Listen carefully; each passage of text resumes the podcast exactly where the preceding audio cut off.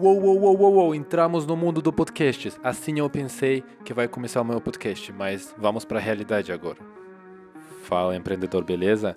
Tenho certeza que você já viu esse post no Instagram de comparação de um café por 8 reais de Starbucks e outro café comum de 2 reais, certo? Mas para você fazer o seu negócio crescer, você tem que aprofundar, eu chamo isso hackear o negócio. Isso é episódio 1. Hoje vamos hackear o grande Starbucks. Saber por que essa empresa é tal sucedida. Hoje eu analisei umas pontos que fiz o Starbucks crescer, mas eu não quero tomar muito o seu tempo, então eu vou ser bem objetivo. Uma coisa que eu percebi quando eu veio para o Brasil, porque eu sou da Rússia, eu vi que tem febre muito maior para Starbucks. A galera curte muito ficar lá horas fazendo trabalho, se encontrar com os amigos.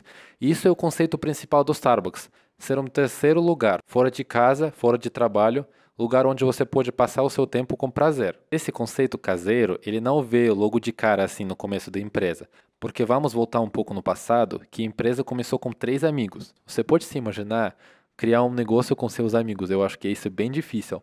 Mas o que juntava todos esses três brothers é paixão pelo café. É uma coisa essencial para você fazer o seu negócio e fazer o seu negócio com carinho, ter uma paixão enorme por que você faz, porque se vai dar certo o seu negócio, você vai se dedicar uma boa parte da sua vida, se não a vida toda, para esse objetivo. Para todas as pessoas que vêm lá no primeiro pequenininho café, cafezinho, Uh, todo mundo acabava se apaixonando também pelo café, porque esses amigos eles foram para todo mundo, como eles amam café. E esse foi um meio de criar a comunidade das pessoas que gostam de café e vontade de pessoa sempre voltar para aquele café onde ele foi bem acolhido. Voltando para a comparação de preços de R$ reais de Starbucks e de R$ reais de um café, eu entendo que Starbucks não vende um café, só um café.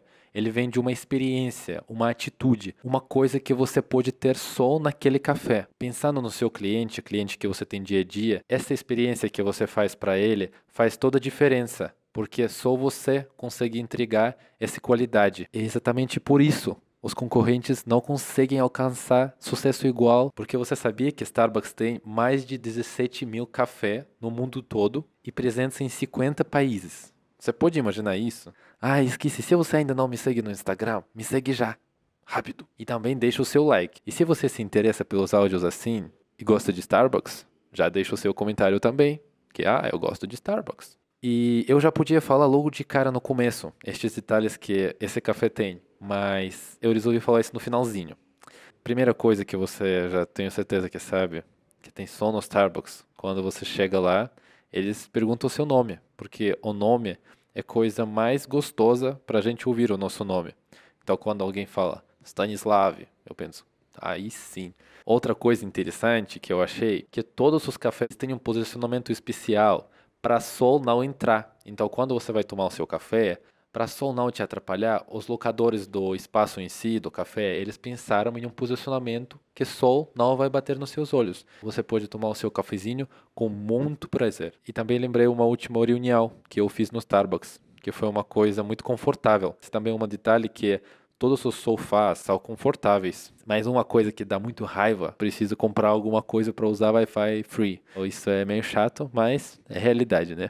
E para finalizar, uma curiosidade muito doida que eu vi, que em alguns casos o café consegue alugar o espaço, esse espaço de café em si, por um dólar. Porque os empresários entendem, se eles colocariam o Starbucks em algum lugar específico, que esse lugar em si vai render muito mais, que vai movimentar muito mais gente. Beleza? Então, nos próximos áudios, eu acho que eu vou chamar vocês hackeadores. São as pessoas que se interessam pelos negócios, que entender hackear essa chavinha que vira uma empresa comum para uma empresa de sucesso. Mas não necessariamente tem que virar essa empresa de sucesso. Às vezes, só fazer seu produto ou serviço com qualidade vai deixar muita gente feliz. Então é isso. Até o próximo áudio, próximo episódio. Tchau, tchau.